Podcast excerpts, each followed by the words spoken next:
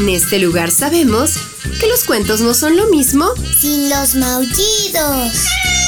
Que la imaginación es nuestro mejor ingrediente para viajar a mundos mágicos.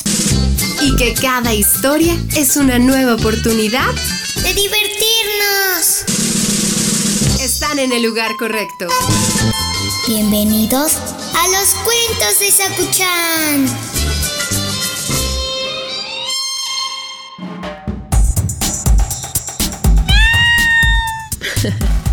Ya sé, huele delicioso. Ahorita te doy un pedazo. Ándale, en lo que lo saco del horno te voy a contar la historia de hoy. ¿Quieres? Ven, acomódate. Esto tiene que ver con pan y con una moraleja. El cuento de hoy se llama María y el panadero avaro.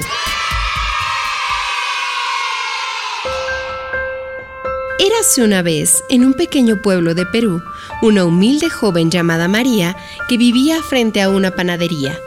Todos en el pueblo tenían aprecio porque era muy trabajadora y de buen corazón.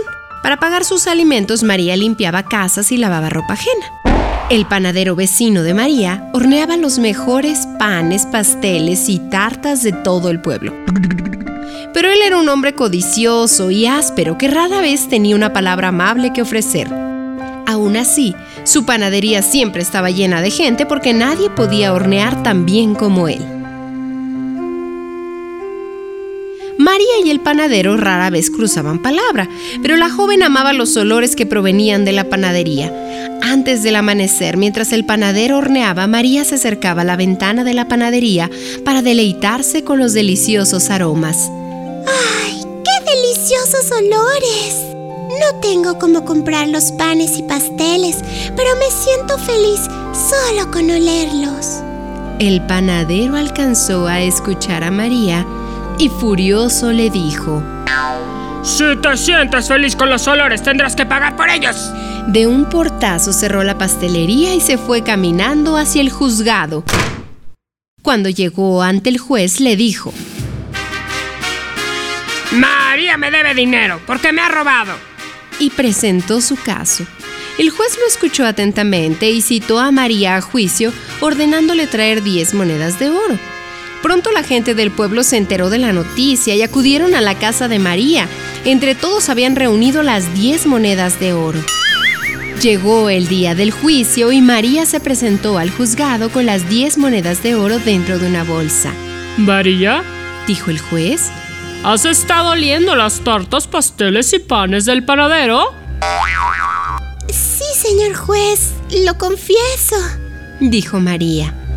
Por la mañana me deleito con todos esos maravillosos olores. Estos se confunden con el aire cuando salen por la ventana. El juez se quedó en silencio. Todo el pueblo reunido en la sala del juzgado también guardó silencio. Después de varios minutos el juez se levantó. He llegado a un veredicto, dijo. Te encuentro culpable de robar los olores del panadero. Ahora es el momento de tu sentencia. Acércate al panadero y sacude la bolsa que traes con las 10 monedas. María, muy desconcertada con la extraña petición, se acercó al panadero y sacudió la bolsa.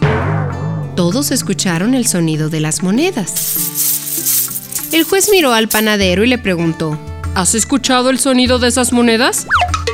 Claro que sí, señor juez, respondió el panadero. ¿Y es un sonido encantador para ti? preguntó el juez. Claro que sí, señor juez, respondió el panadero. Bien, entonces, dijo el juez, María ha robado los olores de tu panadería y te ha pagado con el sonido de las monedas. Caso cerrado.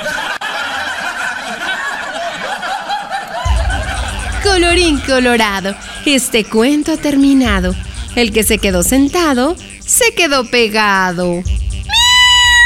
Pues sí, ese panadero quería nomás ver cómo sacar dinero.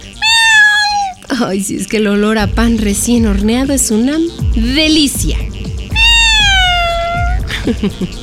Creo que ya podemos sacar esto.